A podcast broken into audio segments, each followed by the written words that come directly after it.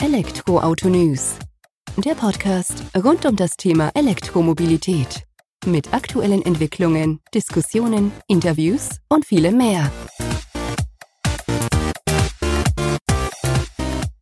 Servus und herzlich willkommen bei einer neuen Folge des Elektroauto-News.net Podcast. Ich bin Sebastian und freue mich, dass du diese Woche wieder eingeschaltet hast, wenn es rund um das Thema E-Mobilität geht.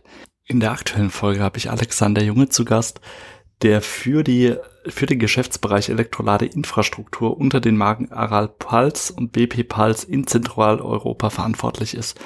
Im Detail habe ich mich mit ihm darüber unterhalten, wie der Wandel vom Verbrenner zum E-Auto ist und damit auch der verbundene Wandel der Tankstellen ja, von der klassischen Benzinzapfsäule hin zur E-Ladestation. Wir gehen direkt rein ins Gespräch mit Alexander Junge. Hallo Herr Junge, vielen Dank, dass Sie heute die Zeit nehmen, dass wir uns ein wenig über E-Mobilität im Detail über den Ausbau von Ladeinfrastruktur unterhalten, weil das treiben Sie ja mit Ihrem Team ganz deutlich voran für Aral Pulse, BP Pulse Bevor wir da allerdings tiefer in das Thema einsteigen, stellen Sie sich doch gerne selbst mal vor und auch das Unternehmen, für das Sie tätig sind. Ja, hallo Herr Hensler. Ich freue mich sehr, heute hier sein zu können. Und ähm, ich verantworte im Vorstand der Aral AG das Geschäft mit Elektroautoladung, bin mittlerweile 49 Jahre alt, arbeite in Hamburg und ähm, bin seit ungefähr fünf Jahren im Geschäft mit der E-Mobilität tätig. Mein Team und ich äh, bauen äh, und betreiben ein ultraschnelles Ladenetzwerk in Deutschland unter der Marke Aral Pulse. Wir sind mittlerweile unter den drei größten Anbietern und wurden auch gerade in diesem Jahr von der Zeitschrift Connect zum besten Ladenetzwerk Deutschlands gekürt, was uns sehr gefreut hat. Das darf einen natürlich auch freuen, da haben Sie vollkommen recht. Und Sie sagen ja, Sie sind jetzt eben mit unter den drei größten Anbieter im Thema Ladeinfrastruktur. Jetzt, wenn man Aral hört und man denkt so ein Stück weit zurück, dann denke ich immer noch an die klassische Tankstelle, die eben rechts oder links äh, jenseits der Straße steht. Aber so wie wir den Mobilitätswandel im Alltag zu spüren bekommen, bekommen Sie das auch bestimmt mit, müssen Ihr Geschäftsfeld anpassen. Vielleicht können Sie uns aber auch mal ein Stück weit abholen, wenn Sie jetzt schon fünf Jahre im Umfeld der E-Mobilität unterwegs sind, wie Sie den Mobilitätswandel bei sich im Unternehmen eben auch wahrnehmen, in der Gesellschaft sozusagen. Wir treiben den Wandel voran. Wir wollen ähm, komplett CO2-neutral werden bis allerspätestens 2050, haben auch äh, sehr ehrgeizige Zwischenziele im Jahr 2030. Und wir sind ähm, dabei gerade in Deutschland auch auf einem sehr guten Weg, ähm, betreiben bisher knapp 2000 äh, ultraschnelle Ladepunkte, gehören im Bereich des ultraschnellen Ladens äh, zu den drei größten. Äh, wir sind zweitgrößter Anbieter gemessen an der Zahl der Ladestationen und wir wollen dieses Netz also weiter deutlich ausbauen. Bis 2025 wollen wir auf 5000 Ladepunkte kommen und bis 2030 auf 20.000 Ladepunkte.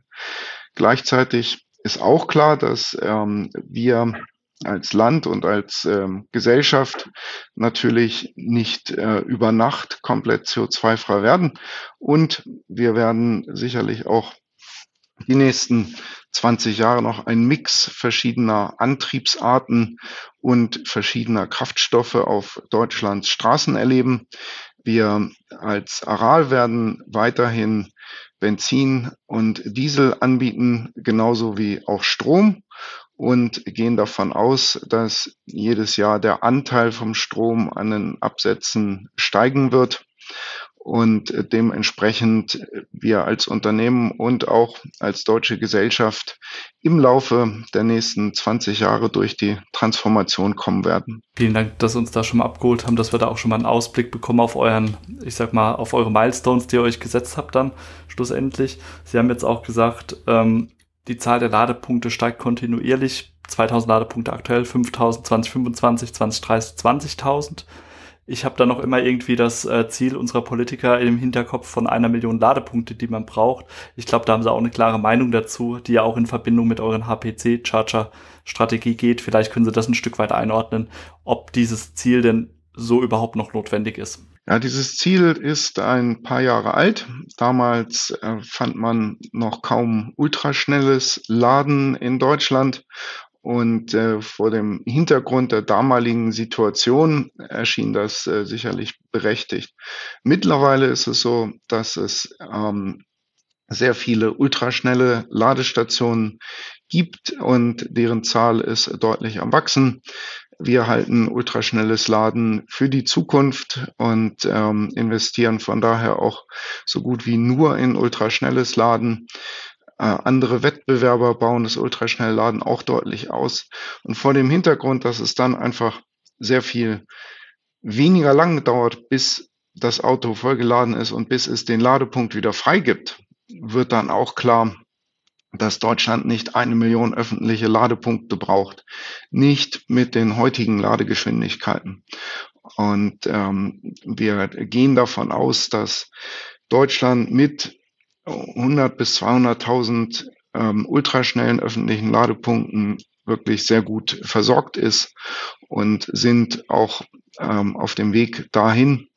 Das heißt, äh, wir sind auch überzeugt, dass der Ladenetzausbau dem Hochlauf der Elektromobilität nicht im Wege steht. Jetzt ist es wichtig, dass Autobauer und Regierung ähm, attraktive Elektroautos zu attraktiven finanziellen Konditionen ermöglichen, damit wir auch tatsächlich auf die 15 Millionen Elektroautos kommen bis 2030. Da, wenn wir da aktuellen Hochrechnungen glauben darf, werden wir die auch nicht ganz schaffen, aber auch da sind zwölf dann, denke ich, schon mal genug oder auch der richtige Weg zumindest eingeschlagen. Und ähm, schön zu sehen, dass wir zumindest keine eine Million Ladepunkte brauchen. Vielleicht können Sie noch mal ausführen, warum der Fokus auf den HPC-Charger. Sie haben schon Marktbegleiter erwähnt, die eben auch AC oder äh, mit langsamen Lader unterwegs sind. Ihr fokussiert euch ganz klar HPC-Charger. Was ist der Hintergrund, was ist der Antrieb dahinter? Ja, wir gehen tatsächlich davon aus, dass ultraschnelles Laden die Zukunft sein wird. Und es ist auch die Voraussetzung dafür, dass die Menschen in großer Zahl umsteigen auf Elektromobilität. Das wird nur dann geschehen, wenn wir es ermöglichen, dass man ähnlich schnell lädt, wie man tankt.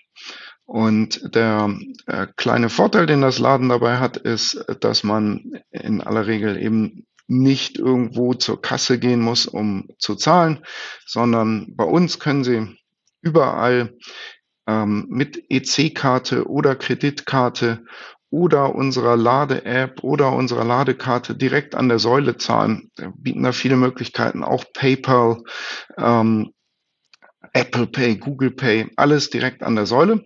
Das spart auch schon mal ein bisschen Zeit. Und wenn die Elektroautos, was äh, nach unserem Kenntnisstand äh, in Entwicklung ist und passieren wird, im Laufe der nächsten Jahre dann schneller laden können, können wir auch die hohe Ladegeschwindigkeit, die unsere Säulen bieten, voll ausspielen. Und dann werden die Kunden tatsächlich ähnlich schnell laden wie bisher tanken.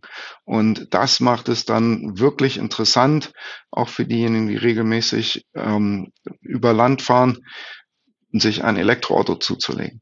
Dem kann man, denke ich, so ja erstmal zustimmen auf jeden Fall. Jetzt haben Sie schon gesagt, es wird zu einem Wandel kommen, dass man eben an der Ladestation schon lädt ähm, dann findet ja sozusagen zweierlei Wandel auch bei der Tankstelle statt. Wir kommen einmal zwar langsam, aber stetig vom Verbrenner hin zum E-Auto. Aber es scheint ja auch ein Wandel dann im Geschäftsmodell stattzufinden, weil im Moment, zumindest so mein Eindruck, verdienen ja auch Tankstellen ihren Umsatz oder ihre Marge durch das Tankstellengeschäft, was man ja sozusagen dann nicht mehr aktiv beeinflusst, wenn man direkt an der Ladestation bezahlen kann, weil da muss ich ja gezwungenermaßen nicht mehr ins Geschäft rein. Vielleicht können Sie uns da auch mal abholen, wie Sie denn den Wandel der Tankstelle an sich sehen und wie Sie da auch voranschreiten von eurer Seite aus. Das äh, kann ich gerne machen. Zunächst einmal kann ich bestätigen, dass natürlich das Shop-Geschäft auch äh, dazu beiträgt, dass äh, Tankstellen auskömmlich äh, betrieben werden können. Und wir sind aber absolut überzeugt, dass unser Shop-Angebot so attraktiv ist, dass Elektroautofahrer dann auch während des Ladens in den Shop gehen, auch wenn sie es nicht äh, nach Abschluss des Ladevorgangs zu tun brauchen, um zu bezahlen. Ähm, das Gute gewissermaßen beim Laden des Elektroautos ist auch, dass man den Ladevorgang nicht überwachen muss. Beim Tanken sollte man tunlichst daneben stehen und äh, aufpassen, dass ähm, da nicht irgendwas äh, daneben geht, überläuft, wie auch immer, was im Normalfall nicht äh, passiert, aber die Technik kann ja mal versagen. Aber das Elektroauto kann man wirklich guten Gewissens alleine lassen, während es lädt und kann die Zeit dann zum Beispiel nutzen, um in den Shop zu gehen. Und wir wissen von vielen Elektroautofahrern, dass sie auch unser Shop-Angebot als sehr attraktiv empfinden. Und wir haben auch äh, gehört ähm, von der Zeitschrift Connect, die uns zum besten Ladenetzwerk Deutschlands äh, gewählt hat, das dabei eine wichtige Rolle spielte, dass wir dieses Shop-Angebot haben, weil das unsere Ladestationen attraktiver macht für den Kunden. Und so wird sich die Tankstelle auf jeden Fall wandeln. Wir setzen ähm, für die absehbare Zukunft auf ein breites Kraftstoffangebot, ultraschnelles Laden und das schon beschriebene attraktive Shop-Angebot. Wir investieren allein dieses Jahr rund 100 Millionen Euro in den Ausbau des Ladenetzes und neben dem Shop-Angebot sind auch für Elektroautofahrer ähm, Aspekte wie gute Beleuchtung an der Tankstelle, Waschanlage und Sanitärbereich wichtig. Und ähm, um kurz äh, das Thema Shop nochmal abzurunden, ähm, sehr beliebt beim Kunden sind unsere Rewe-to-go-Shops an Aral-Tankstellen. Und bis Ende dieses Jahres wird deren Anzahl auf ähm, 900 wachsen, wo man dann also als Fahrer eines Elektroautos wie auch eines Verbrenners jederzeit kalte und heiße Getränke, frische Lebensmittel und Snacks ähm, erstehen kann wichtiger Punkt, den sie eben auch gesetzt haben, dass sie gesagt haben, okay, wir nutzen die Ladezeit, um dann eben in den Shop zu gehen. Ich muss es ja nicht mehr gezwungenermaßen machen, wenn ich dann eben meinen Zahlvorgang habe, sondern in der Zeit dazwischen, weil selbst wenn ich ultraschnell lade, stehe ich ja doch mal meine fünf bis zehn Minuten dort, was ja auch vollkommen in Ordnung ist und kann die dementsprechend nutzen. Sie haben jetzt den ähm, Connect Ladetestsieger Award oder Platzierung genannt von euch sozusagen. Da spielt ja auch eine Rolle mit, dass ihr zu 100% Ökostrom verwendet bei euch, den ihr wahrscheinlich zukauft. Ähm, geht damit auch einher, dass ihr künftig vielleicht PV-Anlagen bei euch noch mit auf die Tankstellen macht oder bezieht ihr den einfach aus dem Netz? Und wie seht ihr überhaupt die erneuerbaren Energien in Hinblick auf Strompreise dann auch mal, was ja auch ähm, sich, äh, die Aussage steht ja im Raum mit Aufkommen oder mit Wachstum von erneuerbarer Energie gehen die Strompreise runter auf lange Sicht. Wird man das dann bei euch auch dementsprechend sehen? auch wenn das natürlich ein Blick in die trübe Glaskugel ist. Der Punkt mit PV-Anlagen an Tankstellen ist sehr interessant. Ähm, die Tankstelle der Zukunft wird ohnehin, sagen wir, eine Drehscheibe der Mobilität sein mit Kraftstoffen, ultraschnellem Laden, Shop-Angebot und äh, gewissen Add-ons äh, wie zum Beispiel Paketstationen. Aber ähm, PV ist äh, an der einen oder anderen Stelle auch denkbar. Es hängt immer sehr vom Platzangebot ab. Wir haben aber bereits an einer Tankstelle ein Dach über der dortigen Ladestation in Betrieb, das äh, PV-Module integriert hat ins Dach und dort also täglich Strom produziert. Nichtsdestotrotz ähm, muss man natürlich auch im Hinterkopf behalten, dass gerade ultraschnelles Laden dann auch sehr viel Strom benötigt und in Deutschland. Ich wohne in Hamburg, bin an das Hamburger Schmuddelwetter gewöhnt. Es scheint nicht so viel die Sonne, als dass man mit der doch relativ kleinen Fläche, zum Beispiel auf dem Dach der Ladestation oder der Tankstelle, genügend Strom äh, vor Ort produzieren könnte, um daraus dann wirklich alle Kunden zu 100 Prozent zu laden. Das heißt, wir kaufen von zertifizierten Anbietern Ökostrom zu. Und als äh, Unternehmen investieren wir jetzt auch in Offshore-Windstromproduktion in der deutschen Nordsee. Und wenn diese Windparks in Betrieb gehen, dann werden wir auf jeden Fall auch unseren eigenproduzierten Windstrom unseren Ladekunden anbieten. Und ich denke, das wird dann auch die Attraktivität unseres Angebots für den Kunden nochmal deutlich erhöhen, wenn er weiß, dies ist Windkraft, die vom Anbieter selbst produziert wurde in heimischen Gewässern. Das äh, ist in meinen Augen wirklich eine tolle Sache und ich freue mich schon darauf, dass wir das in ein paar Jahren anbieten können ist ein Argument, definitiv wird mich auch überzeugen, wenn ich dann weiß, okay, es ist 100% Ökostrom und der kommt noch aus Deutschland. Also besseres Verkaufsargument auf eurer Seite gibt's da erstmal nicht, das stimmt. Ähm, vielleicht, bevor wir dann so ein Stück weit auch zu den Hindernissen oder Stolpersteinen äh, des Ausbaus der Ladeinfrastruktur kommen, können wir vielleicht den Blick noch außerhalb Deutschlands wagen, weil da habt ihr ja auch einen Blick drauf und könnt das ein Stück weit in den internationalen Vergleich einordnen. Also wenn Sie da vielleicht mal den Blick über die Grenzen Deutschlands wagen können, wie stehen wir da im Vergleich zu anderen europäischen Ländern? Also Deutschland ist ähm, etwas später gestartet äh, mit der Elektrifizierung als gewisse westeuropäische Nachbarländer wie zum Beispiel die Niederlande und Norwegen, hat von daher bisher immer noch eine geringere Durchdringung des Fahrzeugbestands mit äh, Elektroautos. Aber Deutschland ist da massiv am Aufholen. Wir haben ähm, mittlerweile deutlich über eine Million vollelektrische Fahrzeuge auf Deutschlands Straßen.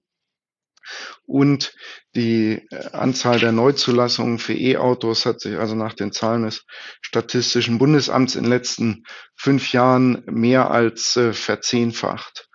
Und äh, wir haben auch im Bereich der Ladeinfrastruktur große Fortschritte gemacht in Deutschland. Wie gesagt, das steht im Hochlauf der E-Mobilität in Deutschland grundsätzlich nicht mehr im Wege. Es gibt genügend Ladepunkte. Trotzdem will ich auch ansprechen, dass wir auch im Vergleich zum europäischen Ausland uns in Deutschland manchmal ein bisschen selber im Wege stehen. Ich habe äh, neulich also gerade einen äh, Zeitungsartikel verfasst für den Tagesspiegel Background in Berlin unter dem Titel Wer Deutschland Tempo sagt, muss auch von der Bremse gehen. Und wir stehen uns da zum Teil selbst äh, im Wege. Um einfach mal ein Beispiel zu geben, in Nordrhein-Westfalen warten zurzeit um die 40 ultraschnelle Ladepunkte, die wir errichtet haben, auf ihre Inbetriebnahme. Warum? Weil die Netzanschlüsse zu lange dauern. Oftmals ähm, dauern auch Baugenehmigungen relativ lange. Eigentlich wollte die Politik Ladeinfrastruktur baugenehmigungsfrei machen. Es wurden schon vor mehreren Jahren dann also Ladesäulen selber baugenehmigungsfrei gemacht. Aber dann kam das ultraschnelle Laden. Das braucht, wenn man nicht eine batteriegepufferte Säule einsetzt, einen Mittelspannungsnetzanschluss und einen Trafo. Und siehe da, die Baugenehmigungsfreiheit für den Trafo war damals nicht bedacht worden. Das heißt, in vielen Fällen wird jetzt die Baugenehmigungsfreiheit für die Ladesäule ausgehebelt darüber, dass der Trafo eine Baugenehmigung braucht. Ohne Trafo aber kein ultraschnelles Laden. Und äh, somit warten wir bis zu zwei Jahre auf Baugenehmigung. Wenn die Politik also auch diese Nebenanlagen von Ladestationen wie zum Beispiel Trafos baugenehmigungsfrei machen würde, könnten wir uns diese Wartezeit sparen. Das einfach als ein Beispiel, wie Bürokratieabbau den Ausbau der Ladeinfrastruktur deutlich beschleunigen könnte. Und auch bei Netzanschlussanträgen sollte man ernsthaft eine Höchstbearbeitungsdauer durch den Netzbetreiber in Betracht ziehen.